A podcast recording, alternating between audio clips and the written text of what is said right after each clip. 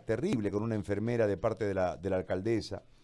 Eh, pero más allá de eso, que puede inscribirse en lo anecdotario, creo que en esa escena se refleja este marco, ¿no? El político no queriendo perder popularidad y mostrando una acción que no existe, el trabajador de salud que no puede trabajar porque no tiene cómo, y el ciudadano que quiere salud, que quiere atención, no la encuentra y termina perdiendo a su ser querido. Ese es el cuadro. Señora, le agradezco muchísimo por este contacto. Cuéntenos, por favor, doctora Rivero, la escucho. Buenos días, Gary. La verdad es que usted lo ha contextualizado muy bien. El primer y segundo nivel, que son competencia municipal, obviamente de nuestra alcaldesa, la arquitecta Angélica Sosa, se encuentra ahorita pasando por una situación catastrófica, como todos lo sabemos. El sistema ya estaba saturado antes de la pandemia. La gente sabía que para recibir una atención muchas veces tenía que esperar semanas o tenía que hacer colas en los, en los centros de salud y en los hospitales. Esta pandemia ha empeorado demasiado la situación.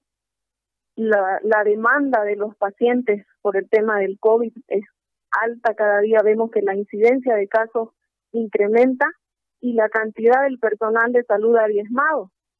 Nuestros colegas ya enfermaron, sabíamos que esto iba a pasar porque nosotros no somos inmunes a la enfermedad. Muchos de nuestros colegas están internados, incluso algunos en terapia. Y bueno, entendemos que a las autoridades no les interesa la salud de nuestros colegas, pero en el marco de que nosotros somos quienes brindamos la atención, deberían haber preveído esta situación para poder hacer esa reposición, porque ellos siempre hablan de los vecinos y de la atención a los vecinos. Si el personal de salud enferma, la infraestructura, el hospital, las camas no son los que brindan atención. Quien brinda la atención es el médico, es la enfermera, es hasta el recepcionista que le da la ficha, que también ya enfermó. Y no se está dando esta reposición que es tan necesario para dar eso que ellos dicen, atención al ciudadano, al vecino. No puede ser que la gente tenga que asistir a un centro de salud y solo haya un médico. Hay centros de salud que atendían 24 horas y están atendiendo 12 horas.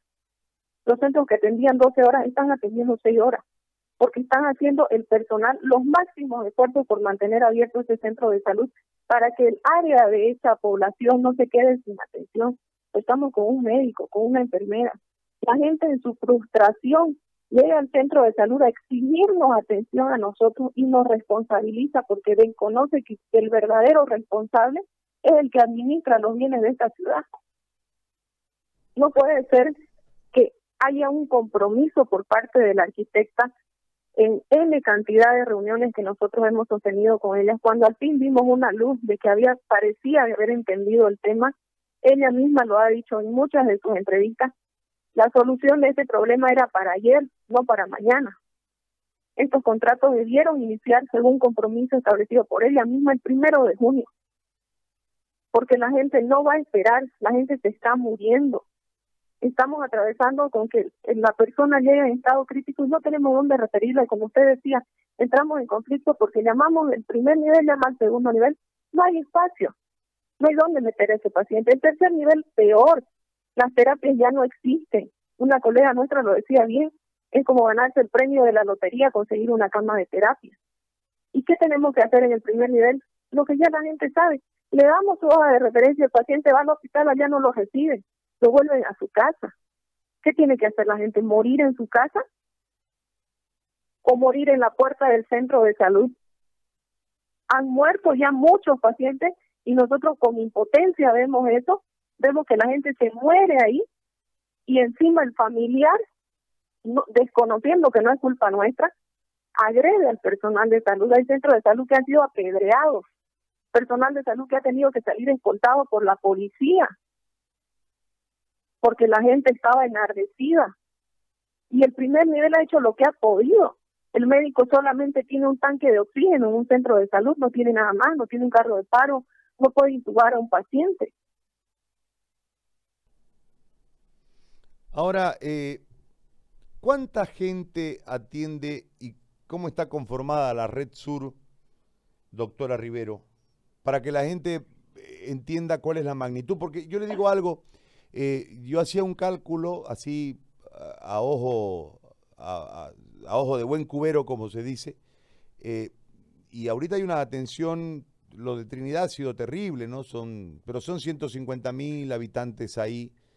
Montero tiene esa cantidad que ya vive su propia realidad, lamentablemente, y la termina soportando también Santa Cruz, porque hasta antes que se abra ese hospital que no está en su capacidad y que tardará en tener su capacidad, son referidos a Santa Cruz los, los, enfermos y viene todo el soporte de la provincia, entonces el tercer nivel va a tener o ya tiene muchos problemas, ya está colapsado también, el sistema privado también está lleno, este, la salud eh, social, la seguridad social también tiene sus problemas gravísimos y uno cuando hace un paralelo dice allá hay 150 mil personas este, este, y, lo han sufrido.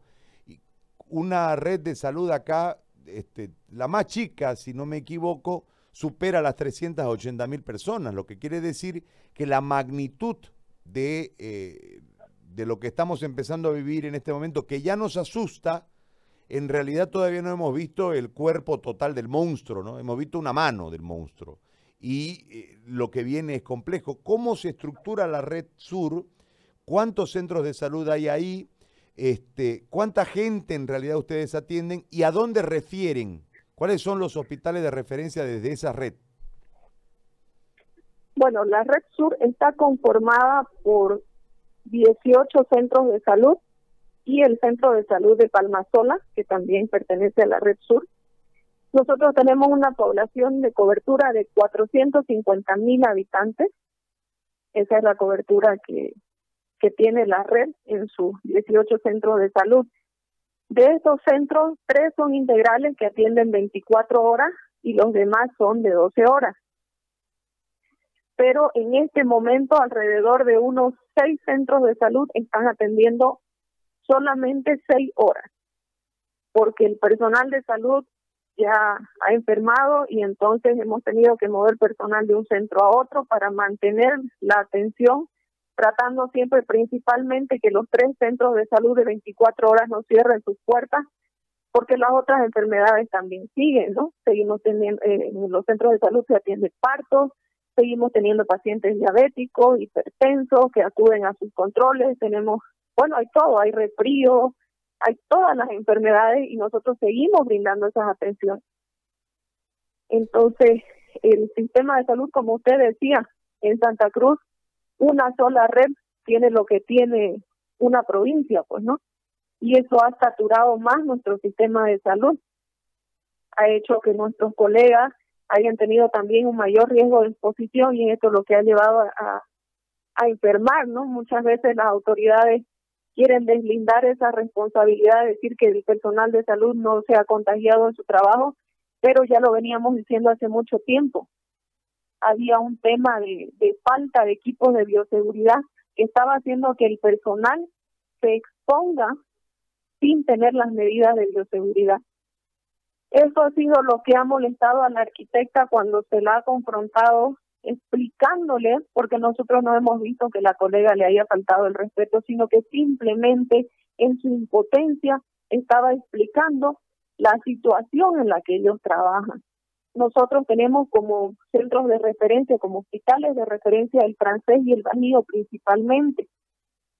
Y, y estos hospitales todos los días, todos los días nos reportan, incluso documentalmente con fotografías, que están saturados, que están llenos, que tienen pacientes en los pasillos, que tienen pacientes en el piso, y nos genera un conflicto, una impotencia, porque nosotros en nuestra desesperación no podemos quedarnos con un paciente crítico en primer nivel, y en el segundo nivel tampoco encontramos cómo poder referirlo, porque el colega también tiene la razón. ¿Dónde vamos a meter a, ese paciente? ¿Dónde van a, a hacer ellos? ¿Cómo van a hacer para recibir ese paciente? nos han reportado ellos que tienen tres pacientes a veces en ambulancia en espera de atención, porque ellos también tienen un médico en emergencia y ese médico no puede atender tres pacientes a la vez. Entonces es grave. Y lo que usted decía del tema, perdón, del tema de, de la seguridad social, nosotros también estamos sufriendo ese problema porque el personal de salud que ha enfermado, al estar colapsado el sistema de, de la Caja Nacional, nuestros colegas están sufriendo porque están teniendo que correr con sus gastos por su enfermedad para hacerse su prueba, para recibir su tratamiento. Hay colegas que han tenido que ser internados en sus mismos hospitales donde trabajan o ver la manera de nosotros colaborarles económicamente de una u otra manera porque la seguridad social no nos está dando la atención, porque está colapsada. Ya no tenemos ni siquiera cómo recuperar a ese recurso humano que debería recibir atención inmediata porque es un recurso sumamente valioso en este momento. Necesitamos que el personal de salud se recupere lo antes posible para que retorne a esa primera línea donde somos nosotros los únicos y verdaderos estamos en primera línea peleando con esta enfermedad. Las autoridades dicen estar en primera línea, pero no tienen idea de lo que es enfrentarse a la enfermedad verdaderamente cara a cara, sufrir con el paciente y sufrir con el familiar. Ahora, eh, ustedes van a ir a la medida de presión, van a parar dos horas, explíquenos la medida de presión. Bueno, nosotros en el sentido de responsabilidad con la población, en el sentido de entender que estamos en una emergencia sanitaria, que somos los que más entendemos que es una situación complicada, que no podemos dejar a la población sin atención. Hemos venido sufriendo y solamente hablando, dando prensa, tratando de que las autoridades nos escuchen, teniendo reuniones, pero no hemos tenido respuesta. Lo hemos dicho muchas veces, han sido casi ya 80 días de cuarentena donde no se hizo nada. La cuarentena no era para eliminar el virus, la cuarentena era para darle plazo a esas autoridades que sabiendo que el sistema de salud estaba colapsado, que era deficiente, debían tomar las medidas para fortalecer ese sistema de salud con recursos humanos, con equipamiento, habilitar los espacios para que hubiera cuando la gente enfermara, habilitar las camas de terapia para los que vayan a requerirlas. Y no lo han hecho hasta ahora. Entonces nosotros al representar a nuestros agremiados, a nuestros profesionales de salud que están sufriendo día a día esa impotencia, nos vemos obligados a asumir estas medidas. Vamos a asumir ese paro que por, por hoy es un paro de dos horas, de brazos caídos de 12 a 2 de la tarde, con presencia física del personal, porque el personal sigue ahí, sigue en sus centros, sigue en sus hospitales y fortalece los servicios de emergencia pero si no encontramos las, las soluciones inmediatas, porque le repito, y lo dicen las autoridades demagógicamente todos los días, las medidas son para ayer, no para mañana. Y si no tenemos respuesta, nos van a obligar a agudizar nuestras medidas y no descartamos tener que asumir medidas aún más fuertes. Muy bien. ¿Cuánto en la red que usted maneja, señora, doctora, eh, del personal ha caído? En la red sur son 30 personas que ya se encuentran positivas entre profesionales y trabajadores de salud y tenemos 15 personas en aislamiento porque las las pruebas de, de sabemos todos demoran, pues no, ahora incluso hasta 15 días.